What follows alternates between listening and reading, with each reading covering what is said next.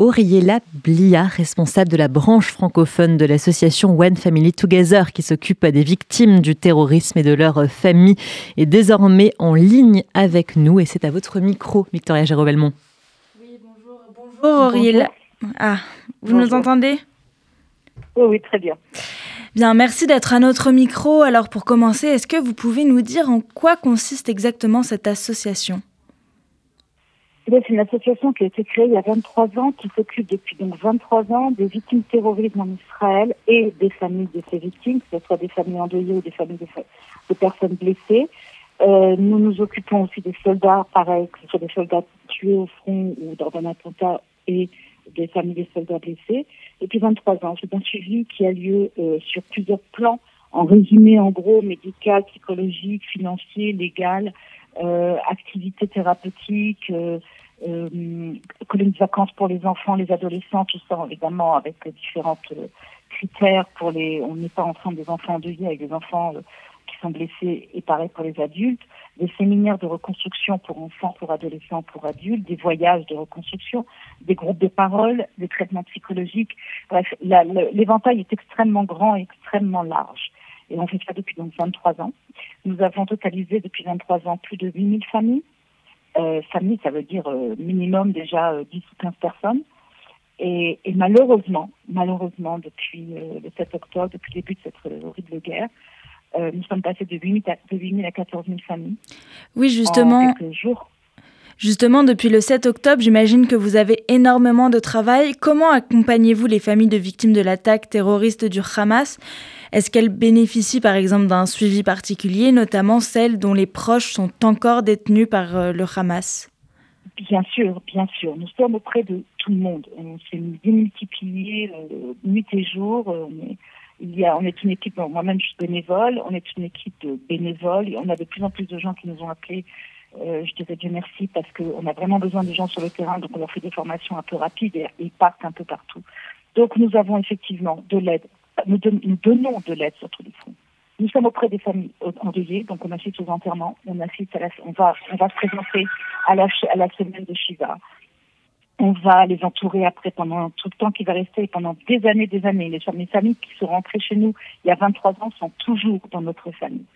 Euh, auprès des blessés, nous sommes dans tous les hôpitaux. On amène des aides financières pour les familles qui sont en grande détresse financière parce que voilà, ou le père ou la mère ou les deux quelquefois sont blessés dans des attaques. Je parle même pas des soldats. Donc voilà. Euh, donc on est dans tous les hôpitaux. On, entoure les familles quand les, parents ou les, les enfants ont besoin d'être entourés. Et on est dans tous les hôtels du pays où se trouvent tous les réfugiés par euh, milliers, voire centaines de milliers du nord et du sud. On est dans les, dans les, dans les hôtels, on distribue de la nourriture, on distribue des jouets, on distribue des, des, des, des, soins thérapeutiques pour les parents, des groupes de parole qui sont faits rapidement pour que les gens puissent tout de suite essayer de décompresser de, de, de, de sortir un peu tout ce qu'ils ont au fond d'eux, de, de, tout ce qu'ils ont vu comme horreur. Et on est évidemment, on leur distribue des vêtements, de l'argent.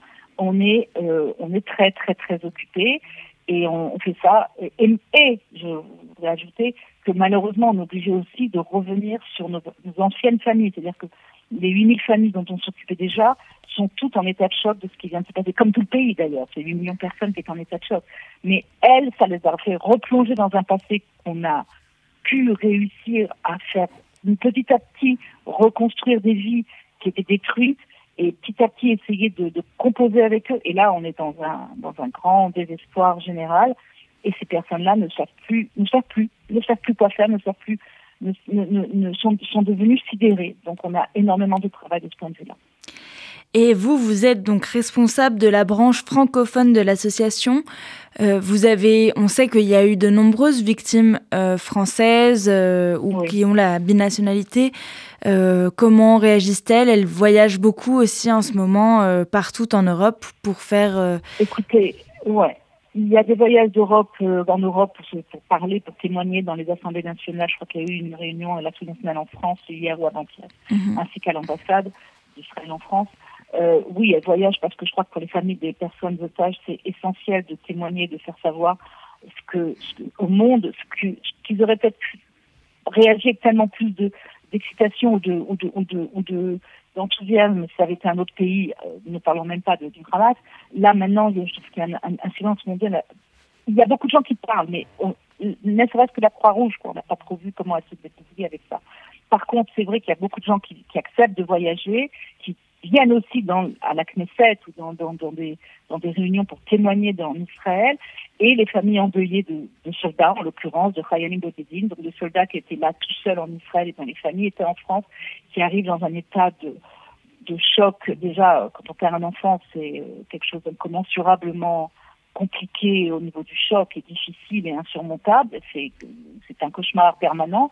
Encore plus quand vous devez prendre dans un état de sidération totale euh, un avion, arriver, vous trouvez plongé directement dans un cimetière, euh, avec tout ce que ça représente comme horreur, et après euh, euh, avoir l'échivade pour votre fils, voilà, et repartir en France et revenir pour les, les, donc nous on est là pour les accompagner. C'est-à-dire qu'on est là, on leur prend la main et on fait tout ce qu'on peut faire pour les aider. Il y en a qui acceptent, il y en a qui préfèrent pas. Ça, c'est après le choix de la personne, mais nous on est là. Ils ont besoin de nous pour trouver des champs d'hôtel, on le fera. Ils ont besoin de nous pour être les héberger, on le fait. Ils ont besoin de nous pour leur tenir la main, on est là pour leur tenir la main, pour les entourer, pour être là, quoi. Une famille, une vraie famille. Eh bien, merci beaucoup, euh, Auriella Blia, d'avoir répondu à nos questions.